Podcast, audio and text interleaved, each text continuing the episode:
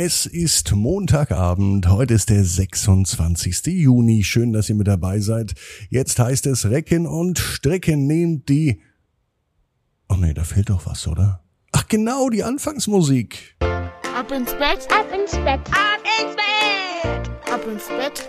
Der Kinderpodcast. Hier ist euer Lieblingspodcast, hier ist Ab ins Bett, heute mit der 1035. Gute Nacht Geschichte für Montagabend, den 26. Juni. Ich bin Marco und freue mich, dass wir gemeinsam jetzt in den Montagabend starten. Jetzt kommt aber wirklich das Recken und das Strecken. Nehmt die Arme und die Beine, die Hände und die Füße und reckt und streckt alles so weit weg vom Körper, wie es nur geht. Macht euch ganz, ganz lang und spannt jeden Muskel im Körper an. Und wenn ihr das gemacht habt, dann lasst euch ins Bett hinein plumpsen und sucht euch eine ganz bequeme Position. Und heute Abend bin ich mir sicher, findet ihr die bequemste Position, die es überhaupt bei euch im Bett gibt. Hier ist die 1035. Gute Nacht Geschichte für Montag, den 26. Juni. Anna und die verzauberte Sanduhr.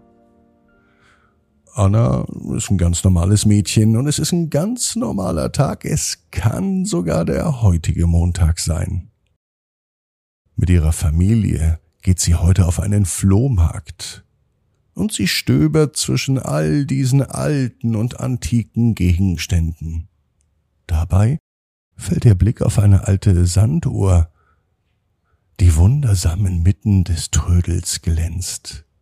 Fasziniert von der Schönheit dieser Sanduhr beschließt Anna, die Sanduhr zu kaufen und mit nach Hause zu nehmen.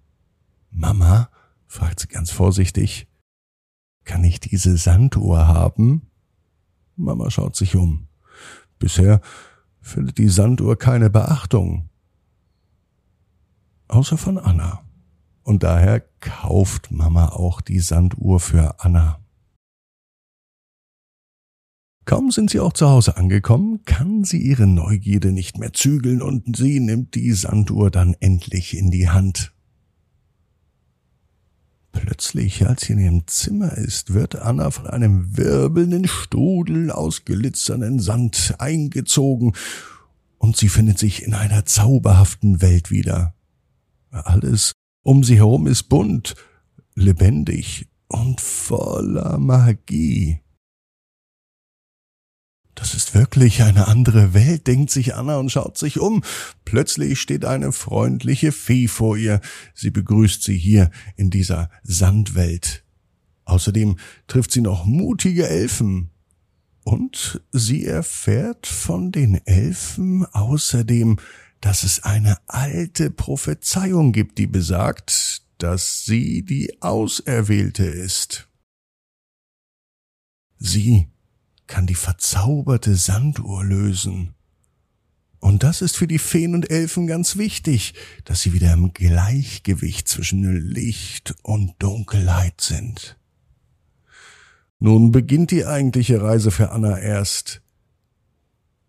Sie möchte natürlich den Feen und den Elfen helfen, und daher besteht sie viele Prüfungen und löst richtig schwierige Rätsel. Das hätte sie gar nicht gedacht. Wenn ihr vorher jemand gesagt hätte, dass sie einmal die Welt der Feen und der Elfen retten würde, da hätte sie das gar nicht geglaubt, denn Anna denkt immer, sie ist gar nicht so sehr mutig und sie kann gar nicht so viel. Doch das stimmt nicht. Mit jedem Hindernis, das sie überwindet, entdeckt sie neue Fähigkeiten. Und sie wird immer mutiger. Einfallsreich und neugierig ist sie ja sowieso schon. Jetzt vertraut sich Anna auch noch. Und so erfüllt sie alle Aufgaben. Anna wird von ihren neuen Freunden auch begleitet. Die stehen ihr natürlich auch mit Rat und Tat zur Seite. Und gemeinsam, da bringen sie die Welt der Feen und der Elfen wieder ins Gleichgewicht zwischen Licht und Dunkelheit.